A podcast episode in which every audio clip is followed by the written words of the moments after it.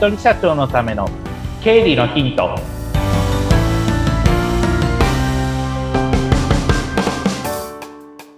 皆さん、こんにちは。理財実践塾株式会社の池田隆之です。こんにちは。インタビュアーの水野紅子です。本日もよろしくお願いいたします。よろしくお願いします。もうあっという間に年明けて2ヶ月で、はい。なんかもう本当早くて嫌になっちゃいますね。うんもう確定申告真っ只中 ところですね、今本当。に大変な時期です。はい。もう多分インボイスのこともあると思うので、はい。確定申告もいろいろ多分苦労しながら皆さんやってらっしゃるかと思うんですけれども、うんちょっとあの、休みっていうことも兼ねて、あの、こちら、あの、ポッドキャストを聞いていただけると嬉しいです。そうですね。そんな今日はどんなお話になりますかはい。えっと、まあ、今回ずっとお届けしているのが、災害時の時のお金をどうするかっていうところとか、まあ、保証に関しての話っていうことを出したんですけれども、えー今回は、まあ、災害時の自治体支援みたいな話ですね。えーうんまあ、これはフェーズとしては、あの、災害が起きて、まあ、ちょっと時間経つと、うん多分、いろんな自治体でいろんな支援っていうのが出てくると思います。はい。ただ、こういった情報って自分から検索しないと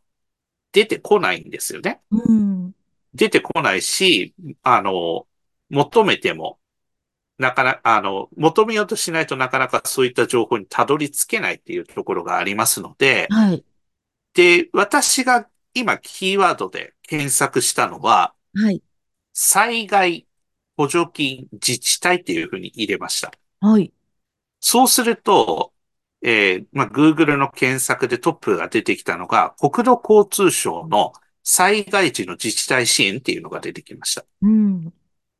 で、そうすると、国土交通省のページを開くと、いろんなものが出てきます。例えば、えーまあ、被災地を支援する防災気象情報の提供だったら、例えば、気象庁のページに行ってくださいねとか、あと、被災宅地危険度判定とか、あと、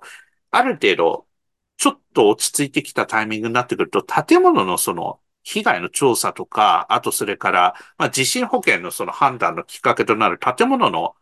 壊れてる度合いがどのくらいなのかとか、そういったところも見ていったりする場合も多いので、そういったところはじゃあ、どこでやるのかみたいなところが、まあ、ここ書いてあったりとかします。で、それだけじゃなく、例えば、今検索した災害自治体、補助金自治体ってやると、二つ目のところが内閣府の防災情報なんですね。はい。で、これをクリックすると、えっと、今、ベニコさんと今、私は実は画像共有しているんですけれども、はい。画像共有すると、都道府県独自の被災者生活再建支援制度っていうのが出てきます。もで、これを見ると、例えば、えーまあトップに出てきているのが北海道のところだと、北海道自然災害に伴う、えっ、と、住、住家、まあ要は住んでいる家の被害見舞金ということで、えーまあこれは高級制度ずっとある制度なのかっていうところに丸がしてあって、それで対象とする、えー自然災害の規模内容というのが全壊、半壊が一世帯でも発生した災害であれば、えーまあ、金額、例えば、前回だったら20万で、半回だったら10万円出ますよとか、っていうふうな、そんな感じで出う。てきてます。うんで、これについては、それぞれ、まあ、申し込む場合は自治体とかに、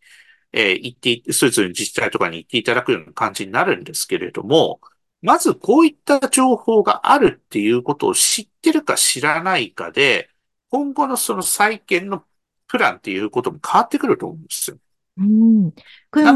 のも、うん、もらえ、もらえないっていうことですもんね。あの、言わなければ。そうです。あの、うん言わなければ知らなければもらうことはできないわけですから、うん。ですからまずこれを調べていく。で、はい。こういうのがあるよっていうのを知っておけば、じゃあ具体的にどういう手続きをすればいいのかっていうのはまた、えーそれぞれの地元の、えー都道府県もしくは市町村に尋ねて手続きのやり方とか、いつから始まるのかっていうところも、まあ見ることができるんじゃないでしょうかっていうところになってきます。自治体によって本当にいろいろありますね。そうなんです。うん自治体によって全然違うんです。はいで、例えば、うん。今、おっしゃっていただいたように、うん。例えば、石川県、あれ、石川県。今、実は検索ずっとしてってますけれども、全国あるわけではないっていう。これ、ま、まだ、あの、情報多分更新はされると思うんですけれども、はい。うん。ある県とない県とあるよっていうところがあるので、うん自分の県がどうなのか。で、もし県がないからダメっていうことじゃなくって、さらに、えー内閣府の防災情報のページを見ると、こういったような、例えば、公的支援制度についてっていうページを今、ベニコさんと一緒に見てるんですけれども、はい。被災者生活再建支援制度っていうのがあって、それで、まあ、建物が全壊か大規模半壊かによって、えーまあ、支援金が出てくると。それで、プラスアルファ住宅の再建方法で建築するのか、補修するのか、賃借によって、えー加算支援金っていうのが出てきますよと。で、これはまあ地方公共団体によっては、まあ独自のものもあったりしますみたいなのもあったりしますので、そういったところとか、あと住まいですね。住宅の応急処置だと、応急修理だとか、あと、まあ災害救助法というのもあったりしますので、で、あとそれから、えー災害復興住宅融資、住宅金融支援機構とかもあったりしますので、こういった情報のペあの、情報っていうのもありますので、そういったところを見ながら、あ、じゃあちょっと、うちだったらどういうふうに、まあ、市町村からの支援を受けることができるだろうかみたいな感じで、うんえー見ることができます。で、例えば私が住んでいる千葉県だったら千葉県災害補助金みたいな感じでうん、キーワードを打つと、こんな感じで千葉県のページが出てきます。はい。例えばこれは、えっ、と、千葉県被災者生活再建支援事業でっていうふうに、うんぬんっていうふうに書いてあって、最、えー最大300万支給できますよ、みたいなことが書いてあって、まあ、先ほどの内閣府のページをさらに具体的にしたものっていうのがあったり、あとは、例えば、千葉県のページだと、令和5年台風13号による災害でっていうことであれば、えーまあ、災害については、台風の災害があった場合には、えー例えば該当する市については、えーこういった被災者生活再建支援法っていうので、えーやっていきますよっていうのが書かれています。それだけじゃなく、千葉市とかでもうん。同じように検索すると、まあ、災害見舞い金っていうのが書いてありますね、ここ。例えば、風水害、地震、火災等の災害により、えーまあ、影響があったところ、例えば、住宅が、えっと、まあ、全、全壊したとかっていうことであれば、見舞い聞いてこの金額がありますよっていうのが書かれております。で、それで必要なもの、写真などの被害がわかるものみたいな感じで、えー入っておりますので、そういったところの、まあ、地方公共団体だとか国でもこういったサポートっていうのはしているよっていうことを、まずは皆さんの中では知っておいていただきたいなと思っています。私、今、キーワードは、その住んでいるところ、災害補助金だとか支援金みたいなキーワードでやると、あ、じゃあ、うちの場合は今回のことでどうな、どうしていってる状況なのかっていうのを、まあ、調べることができるという、そんな感じになっておりますので、あの、まあ、ただ、これに、なんて言うんでしょう、おんぶに抱っこみたいなところは僕はちょっと違うとは思うんですけれども、うん決してその災害があったからじゃあ何もしないっていうことじゃなくて、国も地方公共団体もそういった支援は、あの、生活再建するための支援っていうことはできるよっていうところは、まず皆さんは知っておいていただきたいのと、そういったところは、えっと、調べれば出てくるよっていうところは、ちょっと知っておいてほしいかなっていうふうに思っております。で、そうですね。同じように事業者さん、はい。事業者さんでも、えっと、同じように災害支援金事業者みたいな感じでやると、例えば首相官邸のところにホームページがあって、そういったところが出てきたりだとかっていうのもあったりします。もう例えば、えっと、工場店舗などの施設や生産機械などの設備復旧の設備費用が必要な方っていうので、えー例えば、特に被害が甚大だった、